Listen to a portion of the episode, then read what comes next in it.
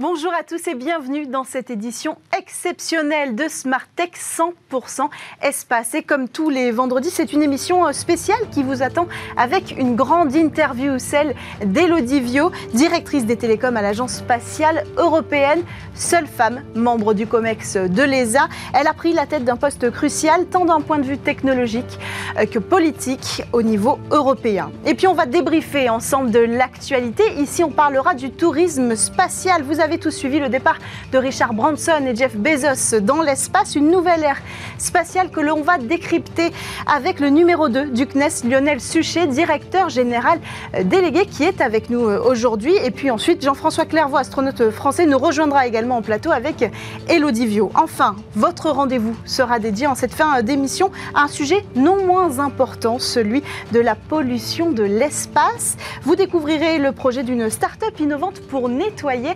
l'orbite terrestre. Mais tout de suite, c'est l'heure du débrief de l'actualité.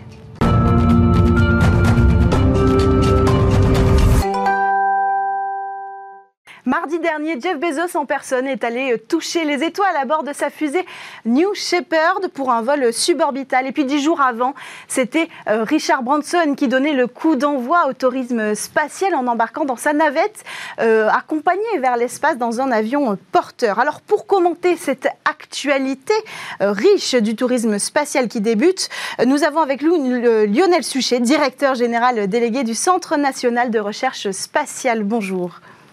Bonjour. Alors, euh, deux grands patrons qui partent dans l'espace euh, avec leurs propres entreprises, qu'est-ce que ça dit aujourd'hui du secteur spatial? Ben ça, ça, montre une fois sur cet exemple-là que le spatial euh, est en train de littéralement se transformer, exploser.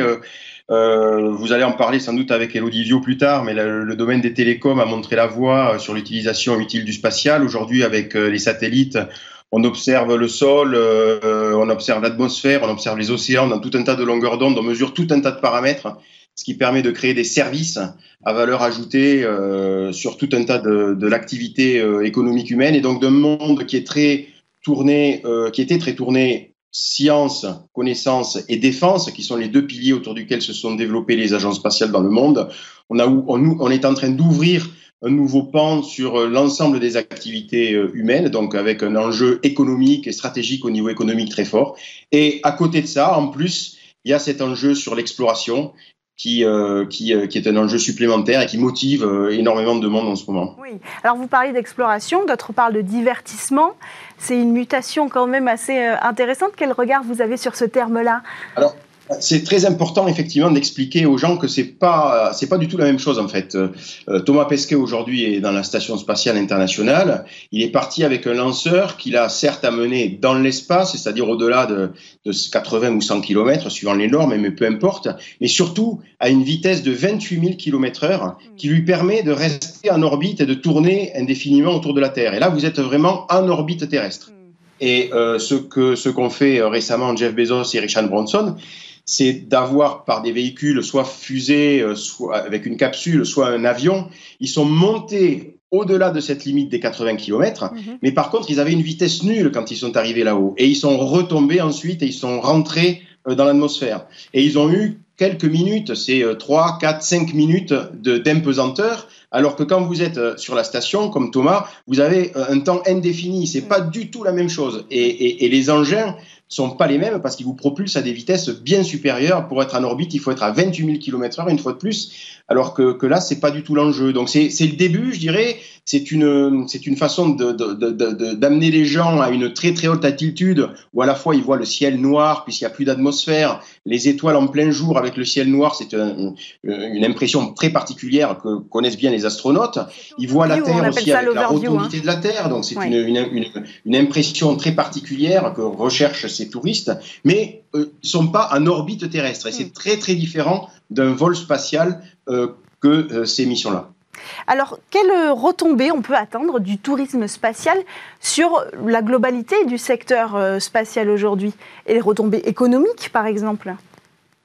Alors, oh, pour l'instant, c'est vraiment des initiatives privées qui tendent à envoyer quelques privilégiés qui, qui payent leurs billets d'ailleurs très très cher pour euh, monter à 80 km euh, d'altitude. Ceci dit, les, les, les, véhicules qui ont, qui ont, été mis au point, euh, ben c'est le, le, début euh, de, de, de, la capacité de certains privés à, à envoyer des engins euh, à haute altitude euh, dans l'espace. Et petit à petit, on peut penser que ces véhicules pourront se, ou ces initiatives pourront se complexifier jusqu'à amener des gens en orbite. Et là, ça change tout. Vous pouvez avoir des hôtels en orbite. Là, vous pouvez développer un tourisme spatial mmh. beaucoup plus développé que simplement monter à 80 km. Donc, c'est des étapes ultérieures qui seront intéressantes à, à, suivre pour voir comment ça va se développer. Oui. D'ailleurs, dans les années 2000, vous savez, il y avait des, déjà des, des, touristes spatiaux, alors qu'ils ne payaient pas euh, quelques centaines de milliers d'euros, mais plutôt quelques dizaines de millions d'euros ou de dollars pour euh, cette fois-ci être en orbite euh, terrestre et, euh, et monter jusqu'à la station spatiale ou la station Mir. Il y a eu quelques, une petite dizaine de touristes spatiaux qui ont, qui ont expérimenté ça. Et pour l'instant, c'est un autre domaine technologiquement beaucoup moins pointu, euh, mais qui peut euh, se développer euh, vers des engins plus sophistiqués pour faire du vrai tourisme orbital cette fois-ci. Finalement, on voit se dessiner aussi un, modèle économique assez intéressant hein, avec ces entreprises privées, récupérer, injecter dans ces entreprises de l'argent du tourisme spatial pour ensuite aller euh, le redistribuer sur des projets qui, là, auront un impact sur tout le secteur spatial, comme des constellations de nanosatellites, je pense à SpaceX, et aussi à Jeff Bezos avec euh, Blue Origin. Euh, ça, c'est une, stratégie intéressante. Oui, bien sûr, mais vous savez, Jeff Bezos, il a, il a, il a un peu d'argent mis de côté quand même de façon privée. Il a, je pense, pas besoin des tickets qui vendent à 200 000 euros pour, pour payer ses constellations. Euh, et c'est pas là-dessus qu'il s'appuie. Euh, c'est plutôt, lui, un, un, un défi qui s'est lancé, un enjeu, euh, plutôt que, que, récupérer de l'argent pour développer ces constellations. Oui, mais Quant à SpaceX, vous l'avez cité, c'est quand même tout autre chose parce que SpaceX, ils, ils ont des services de mise en orbite, donc euh, avec des lanceurs qui mettent des, des satellites et, et des véhicules, y compris habités, en orbite pour le compte de la, de la NASA. Et là, il y a des enjeux très forts au niveau des contrats qui sont derrière, effectivement.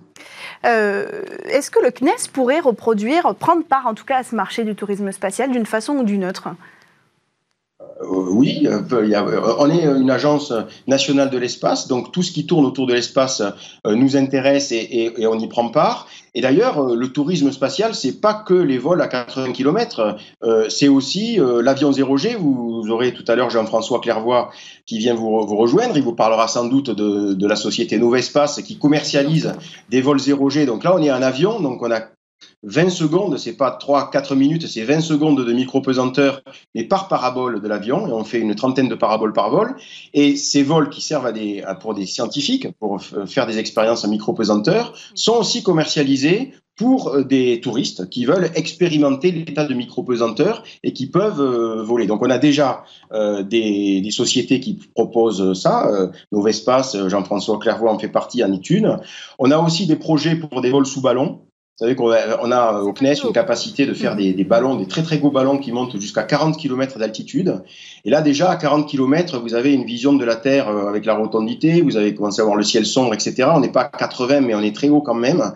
Et on a des sociétés, des startups qui euh, commencent à réfléchir sur proposer des, pour proposer des vols pour touristes sous ballon pour les monter pendant quelques heures jusqu'à 40 km d'altitude. Donc on, on peut a citer d'ailleurs Zefalto, hein, qu'on recevra certainement euh, l'année prochaine, la société Zefalto qui prévoit d'envoyer voilà, aussi euh, un ballon. Alors puisque, puisque vous êtes avec nous, j'aimerais quand même aussi vous faire commenter euh, l'actualité qui, qui, qui, vient d'arriver. Hier matin, Bruno Le Maire et le ministre des Finances allemand ont annoncé avoir signé un accord euh, pour garantir le financement de la fusée Ariane, hein, euh, la coopération entre les deux pays sur les lanceurs et aussi sur euh, la préférence européenne, hein, sur les lancements de satellites. Et au même moment, l'Agence spatiale européenne a annoncé la signature d'un contrat avec Avio, le constructeur italien de la fusée Vega, pour finalement arriver à une fusée qui serait pas loin d'être concurrente de la fusée Ariane 6. Euh, Est-ce que du coup l'accord franco-allemand il sera suffisant pour endiguer cette tension qui règne en Europe au sujet des lanceurs Tension, c'est peut-être un bien grand mot. Il y, a des, enjeux nationaux qui s'expriment et c'est normal. Mais il y a un enjeu qui est supranational et qui est européen. C'est l'enjeu de d'autonomie d'accès à l'espace. Vous savez, le spatial, comme je l'ai dit tout à l'heure, devient de plus en plus stratégique hein, pour tout un tas de sujets, euh, la défense, mais aussi l'économie euh, des pays et puis des enjeux sociétaux. Le changement climatique est suivi aujourd'hui depuis les satellites. Vous faites pas du spatial, c'est pas la peine de développer des satellites hyper sophistiqués si vous n'avez pas les moyens de les lancer. Mhm. Et donc l'Europe et la nouvelle constellation, la constellation sur laquelle on réfléchit, dont vous parlerez sans doute avec Elodie aussi, de télécommunications en orbite basse, etc., ont besoin de lanceurs. Donc il est primordial que l'Europe se dote d'une capacité autonome d'accès à l'espace. Mhm. Elle se dote, elle l'a, mais la maintienne dans le temps. Mhm. Aujourd'hui, cette capacité est basée sur deux lanceurs, un, petit lanceur Vega et un lanceur euh, Ariane.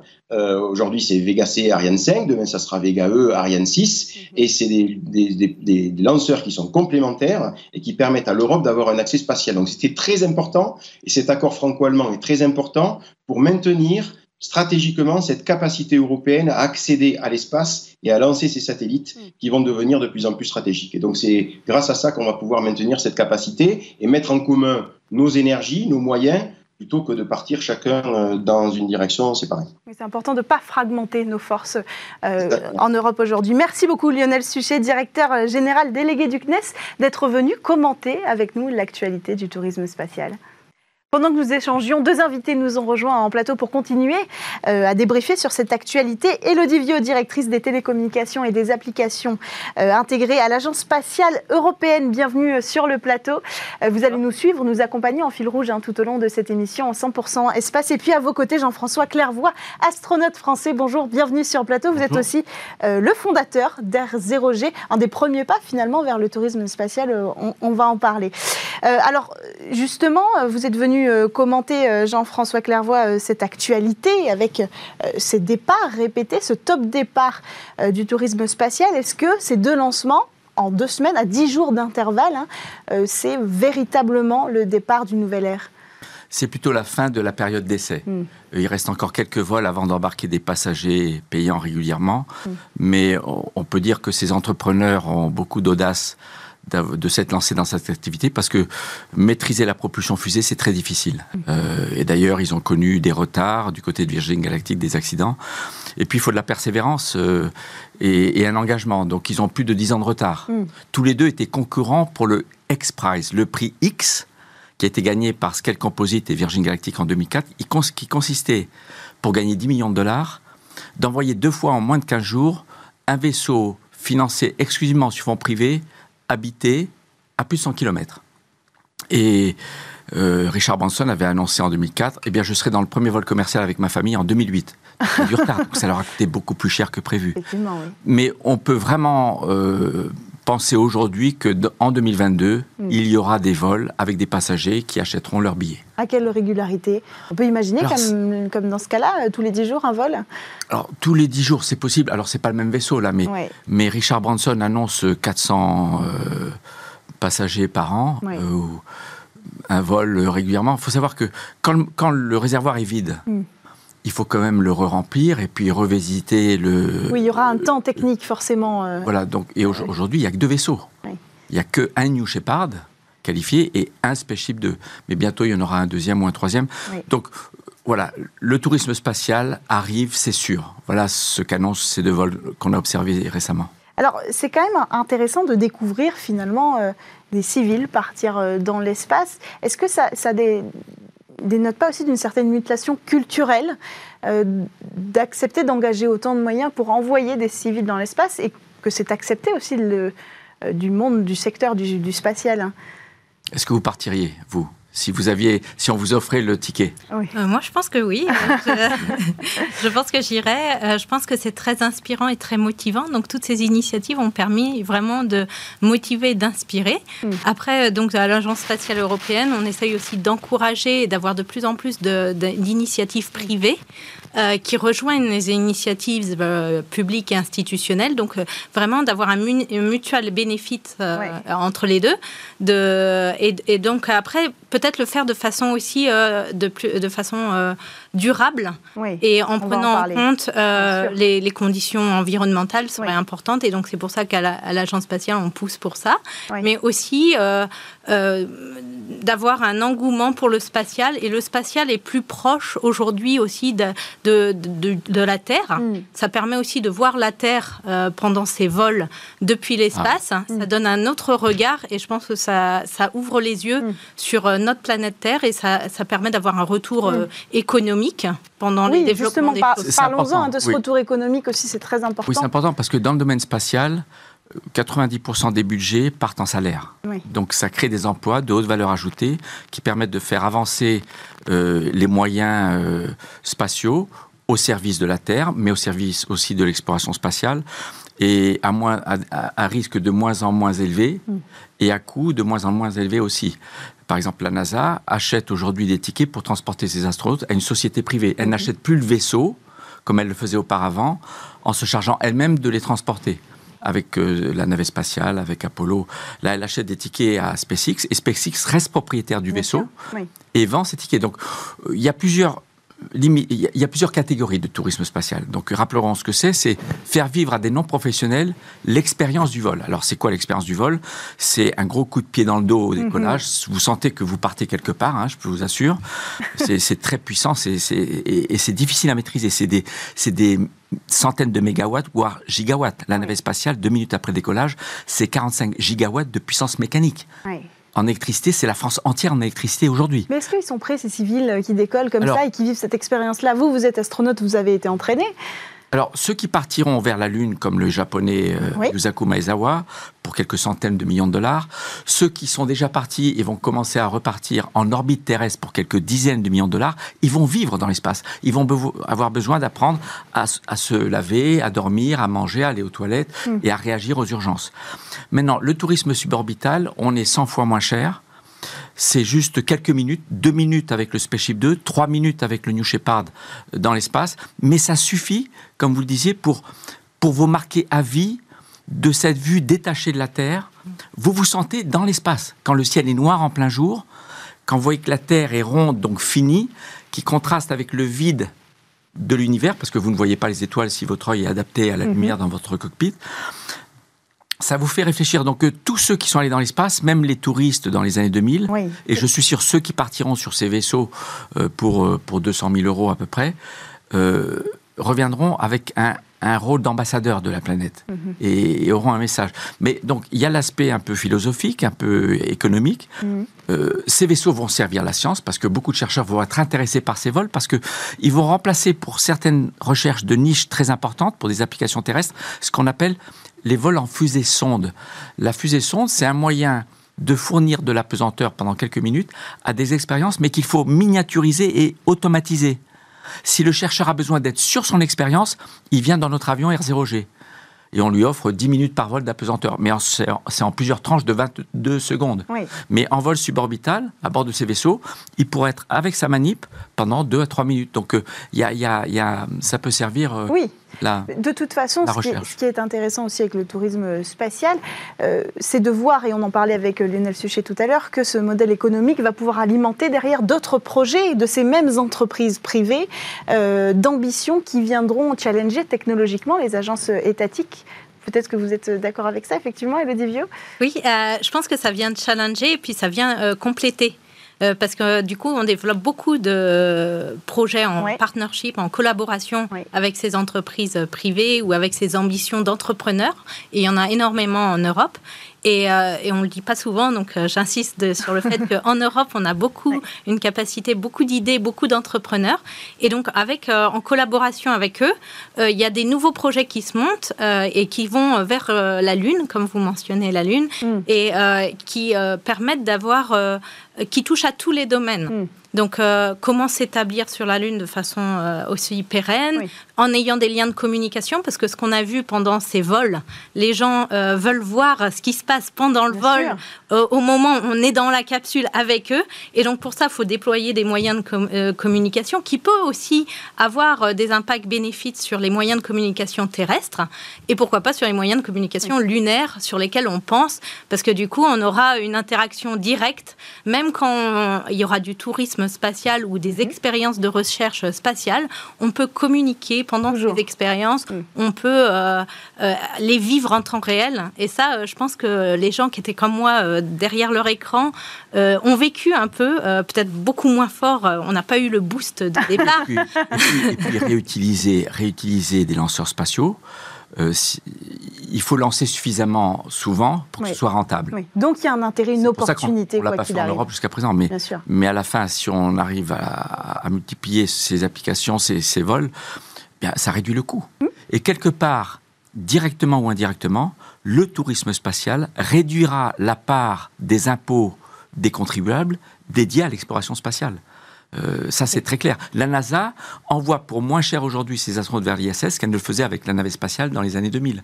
Et dans le cas de nos vols R0G, tous les bénéfices de nos vols touristiques, qui en fait sont là pour maintenir la qualité des pilotes. nos pilotes ont besoin de voler régulièrement pour produire une apesanteur pure, mhm. parfaite.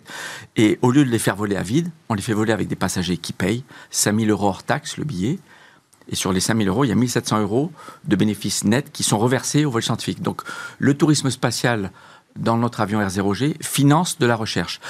Les vols ce sera la conclusion. On arrive au terme de, ce débrief de l'actualité. Mais on a compris que le tourisme spatial, ça reste une opportunité immense pour l'avenir du secteur spatial tout entier. Et c'était important de le rappeler. Merci beaucoup Jean-François Clairvoy d'être venu sur le plateau. Je rappelle astronaute, hein, s'il faut encore le rappeler, et fondateur euh, d'Air 0G. Elodie Vieux, vous restez avec nous et on se retrouve quant à nous juste après la publicité.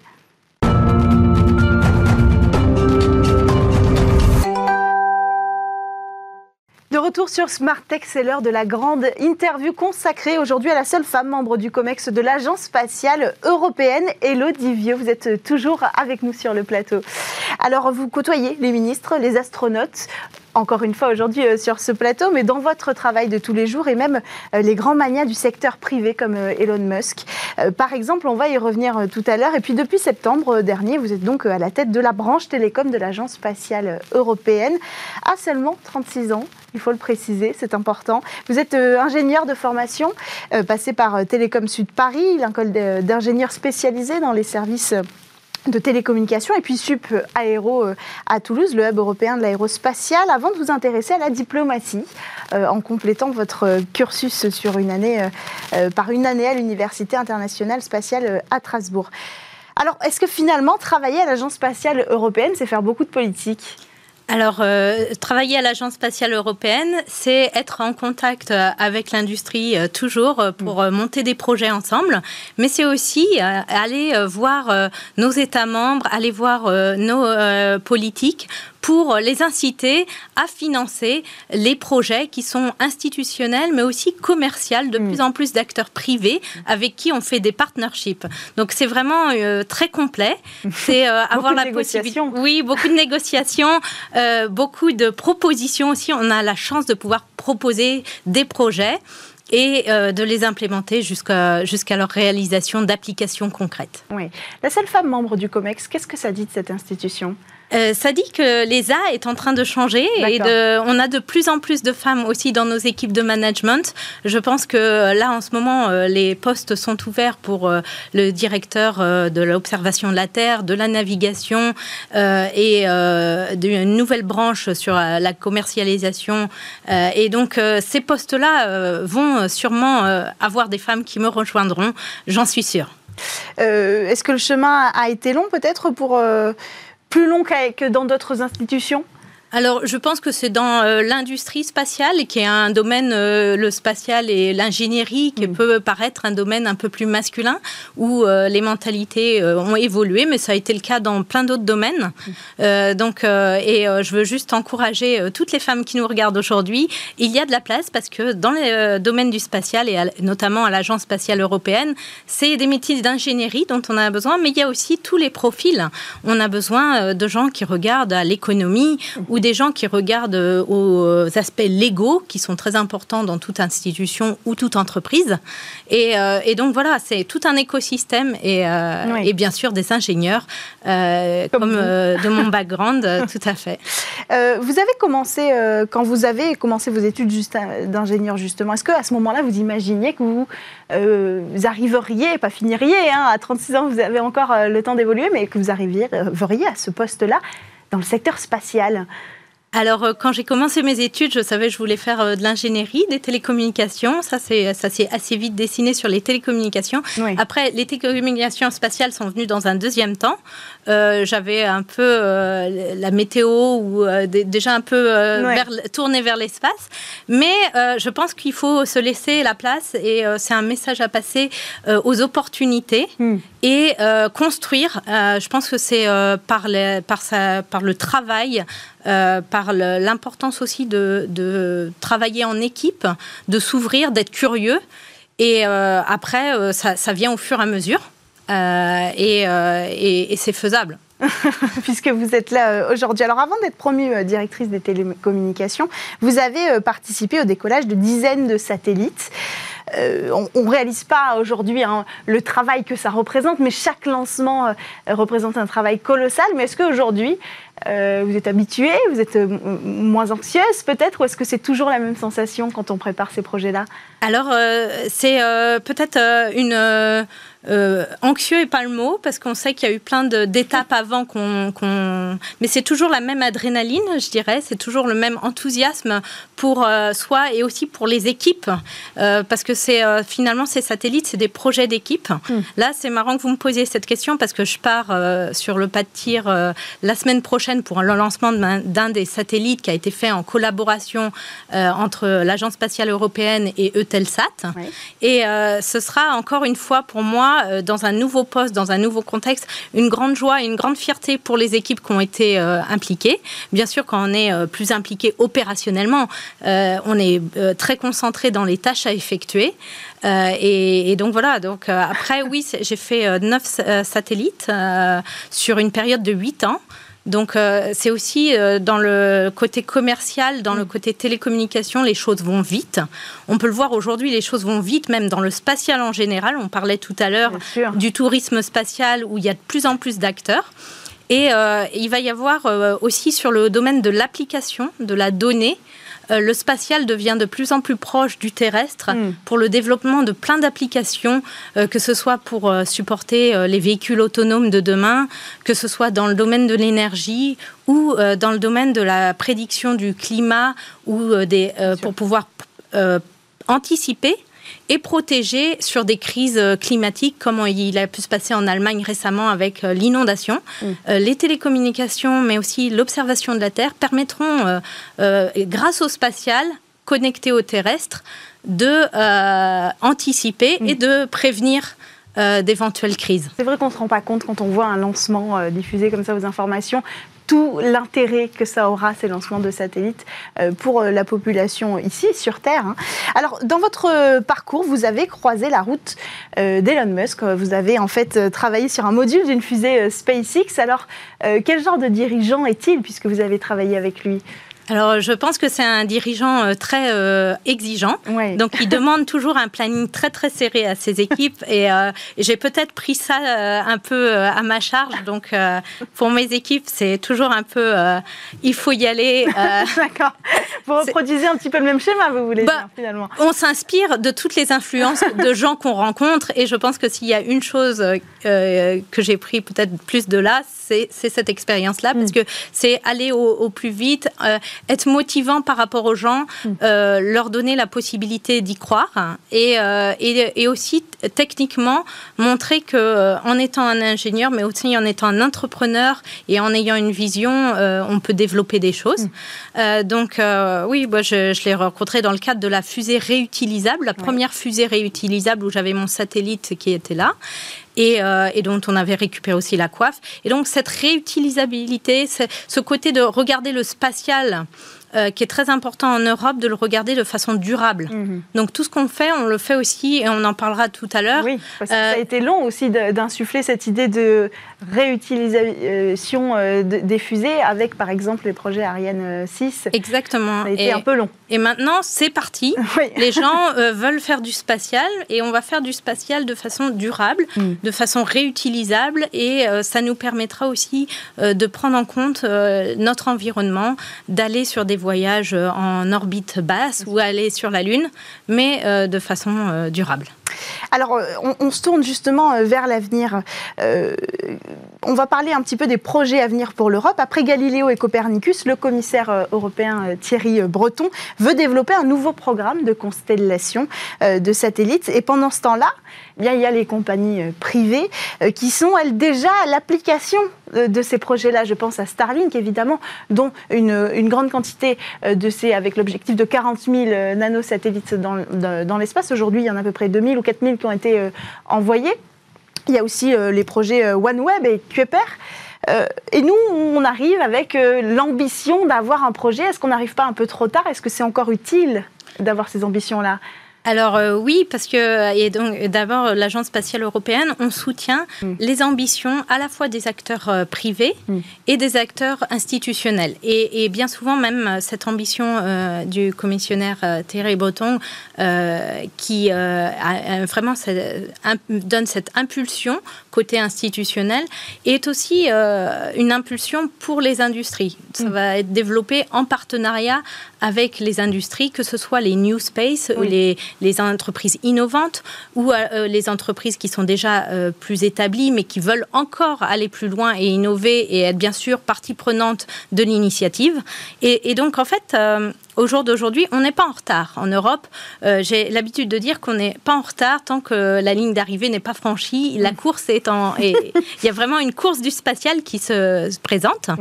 Et euh, il y a des évolutions technologiques. Donc, ce qu'on ce qu'on développera en Europe euh, ne sera pas un réplica de ce qui est actuellement fait aux États-Unis. Mm.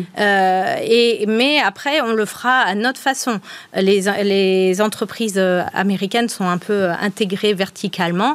En Europe, il y a les, euh, que ce soit les satellites, les lanceurs et, euh, même les voitures, mm. alors qu'en Europe, c'est un peu plus euh, dispersé et donc il faut une, certaine coordination. Après, je pense qu'en Europe, on est tout à fait capable d'y arriver et il y a des acteurs privés européens qui sont déjà aussi très investis. Mm. Euh, et donc voilà, donc ces ambitions, on veut y répondre. Il y a quand même une importance de faire ça dans des délais assez brefs. Bien sûr. Et donc c'est pour ça qu'il y a une importance du soutien euh, des institutions et du soutien du financement public, parce que pour faire euh, ce genre d'activité aux États-Unis, il y avait, il y a eu un support institutionnel. Il y a le même support institutionnel qui, qui, a lieu en Chine.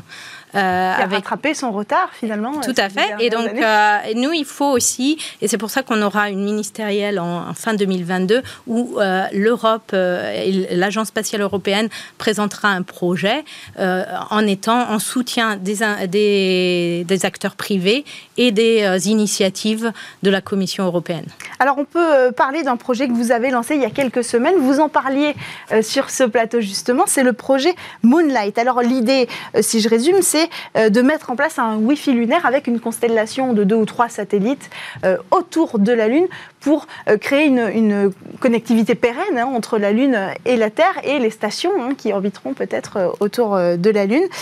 C'est un projet qui est très ambitieux pour l'Agence spatiale européenne. Est-ce qu'on peut même dire audacieux parce qu'en termes de temporalité, c'est assez peut-être audacieux de, de voir l'Agence spatiale européenne présenter un tel projet quasiment avant la NASA.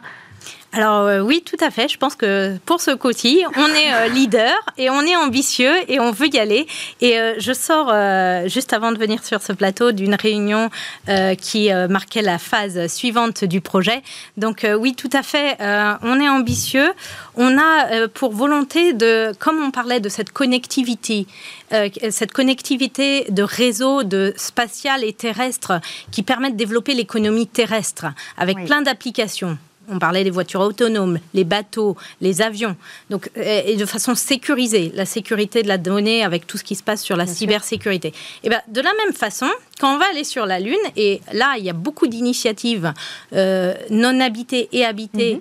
euh, pour aller sur la Lune dès 2024, par exemple pour les ambitions américaines ou euh, les ambitions Artemis européennes. Mhm. Donc, il y a beaucoup d'activités qui se concentrent autour de la Lune. Et alors, pour accompagner l'économie lunaire et les activités lunaires, on a besoin des systèmes de télécommunication et de navigation de la même façon autour de la Terre, autour de la Lune. Et donc Moonlight, ce qui est ce projet de trois euh, euh, ou un peu plus, enfin les équipes travaillent pour savoir le nombre final autour de la Lune, va permettre d'avoir euh, une communication vers la Terre permanente et aussi une communication entre les activités hmm. sur le sol lunaire. Bien sûr, c'est important. Donc les petits robots, ils sauront. Les rovers seront, les rovers seront téléguidés. Ils sauront où ils vont, quand ils y vont. On peut imaginer aussi la capacité de toujours voir la face euh, cachée de la Lune mhm. et, de faire de l'exploration spatiale lointaine à partir de la Lune. Donc ça, permet de découpler les activités et euh, d'avoir euh, pour les habitants de notre Lune euh, la capacité de communiquer entre eux ou de communiquer avec la Terre, avec de garder toujours un lien. Alors, dernier sujet qu'on va aborder euh, rapidement ensemble, c'est le projet Quantum. Alors là, c'est, euh, si j'ose dire, l'avenir des satellites. Est-ce que vous pouvez nous en parler? Alors, les satellites d'aujourd'hui et de demain sont de plus en plus vers des satellites digitaux. Donc, Quantum, c'est Eutelsat Quantum, c'est le satellite qu'on va lancer la, la, semaine prochaine.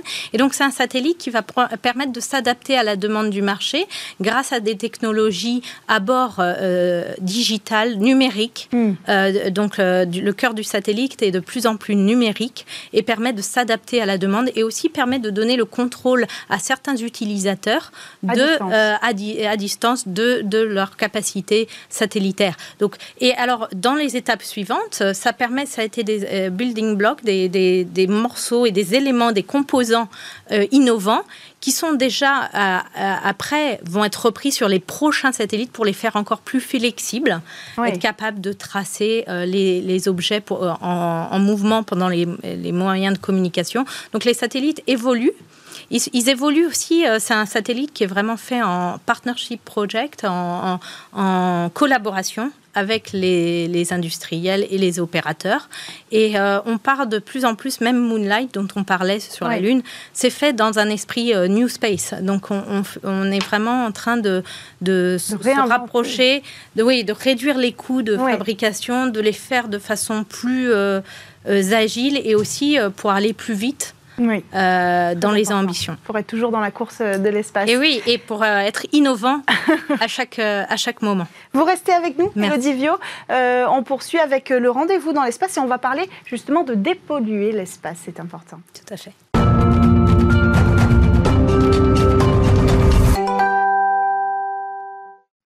Depuis le lancement du satellite Sputnik il y a 70 ans, le nombre d'objets en orbite autour de la Terre a explosé particulièrement ces cinq dernières années. Euh, résultat, l'orbite spatiale euh, commence à accumuler beaucoup de matériaux.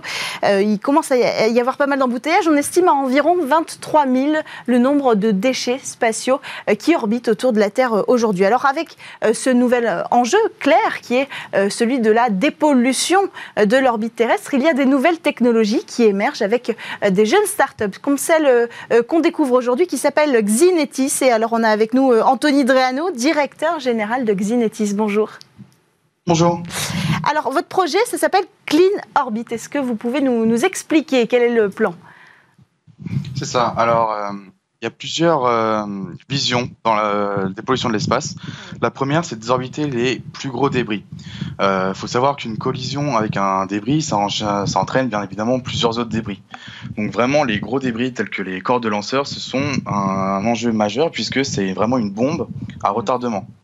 La deuxième euh, vision, c'est de s'occuper du, du, mouvement du, New Space, avec notamment l'arrivée de tous les nanosatellites qui ont leurs problèmes, leurs avantages, mais qui entraînent néanmoins tout de même une augmentation drastique du nombre d'objets en orbite. Mm. Et donc l'idée avec Zinetis, c'est de proposer des solutions pour désorbiter ces nanosatellites arrivés en fin de mission. Car quand souvent on parle de dépolluer l'orbite, on pense souvent à désorbiter les débris, mais il faut aussi penser à la fin de vie des nanosatellites et des satellites. Alors la première, euh, la première solution que vous voulez proposer, laquelle est-elle?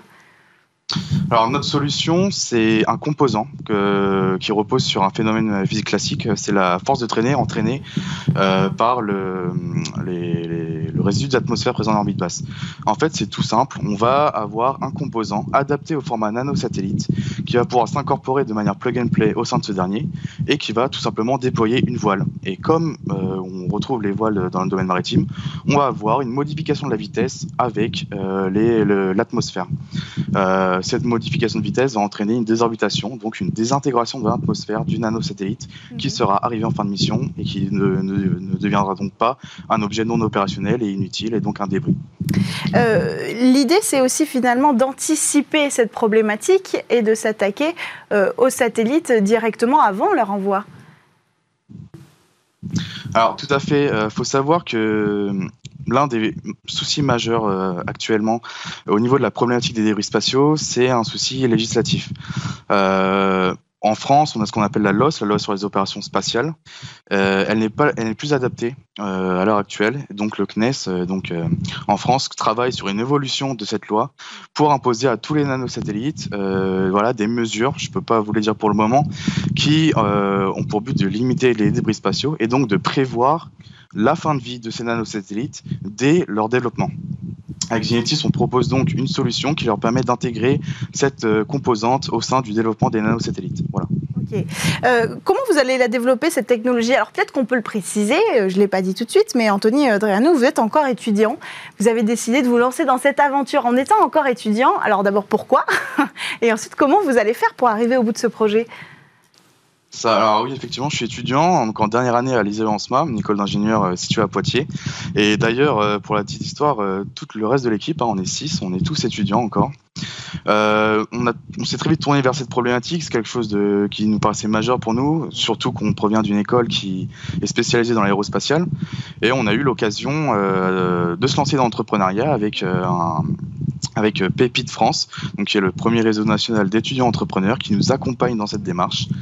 Et donc euh, l'idée, euh, c'est vraiment voilà, de travailler avec tous les acteurs du New Space, que ce soit en France, mais en Europe plus globalement, pour déterminer quelles sont les briques technologiques, les développer en partenariat avec eux, mm. pour aboutir à un composant totalement fonctionnel en, en, un minimum de temps, parce que le problème des débris spatiaux, c'est un problème vraiment qui est actuel et qui a besoin d'une solution immédiate. Alors on va... On travaille... Oui. On va poser euh, euh, la question peut-être à, vous et Elodie Vion, vous faire réagir hein, sur cette technologie que vous découvrez euh, avec nous. du côté de l'Agence spatiale européenne, vous avez pris le sujet à bras le corps, le sujet de, la fin de vie des satellites Alors oui, c'est un sujet qui est extrêmement important, surtout que là, on a de plus en plus de constellations et comme était mentionné, il y a par euh, par le oui, Anthony, Anthony voilà, euh, que j'ai découvert euh, avec leur start-up qui veulent aussi aider pour le New Space avec les, toutes ces constellations de nanosatellites qui arrivent. Donc c'est tout à fait une, des priorités de l'Agence spatiale européenne. Donc on a, comme il le disait, des, déjà des initiatives comme Clean Space à l'Agence spatiale européenne qui vont prendre en compte d'aller chercher les débris qui sont déjà présents hmm. et qui sont de taille significative euh, mais on, encourage, et je suis ravie de rencontrer euh, un groupe d'étudiants aujourd'hui qui, euh, qui donc sont vraiment actifs et qui ont déjà même une, solution qui est déjà mature en, termes d'idées et d'ambition.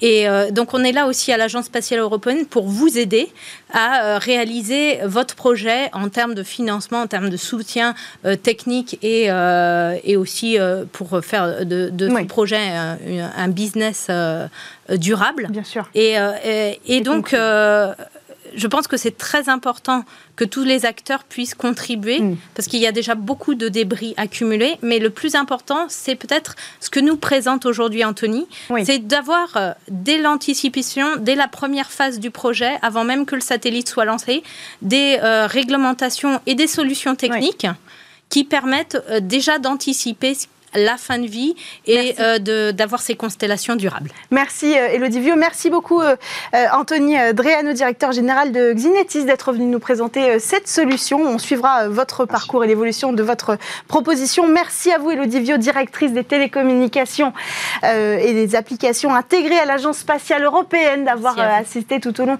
de cette émission à notre édition spéciale 100% espace. C'est la fin de cette édition, c'est aussi la fin de la saison pour Smartech. Merci à tous de nous avoir euh, suivis. Merci à Juliette Denoyel, productrice de cette émission, à Delphine Sabatier, présentatrice de cette émission, à Aurélie Planex, rédactrice en chef. On se retrouve à la rentrée et en direct sur Bismart.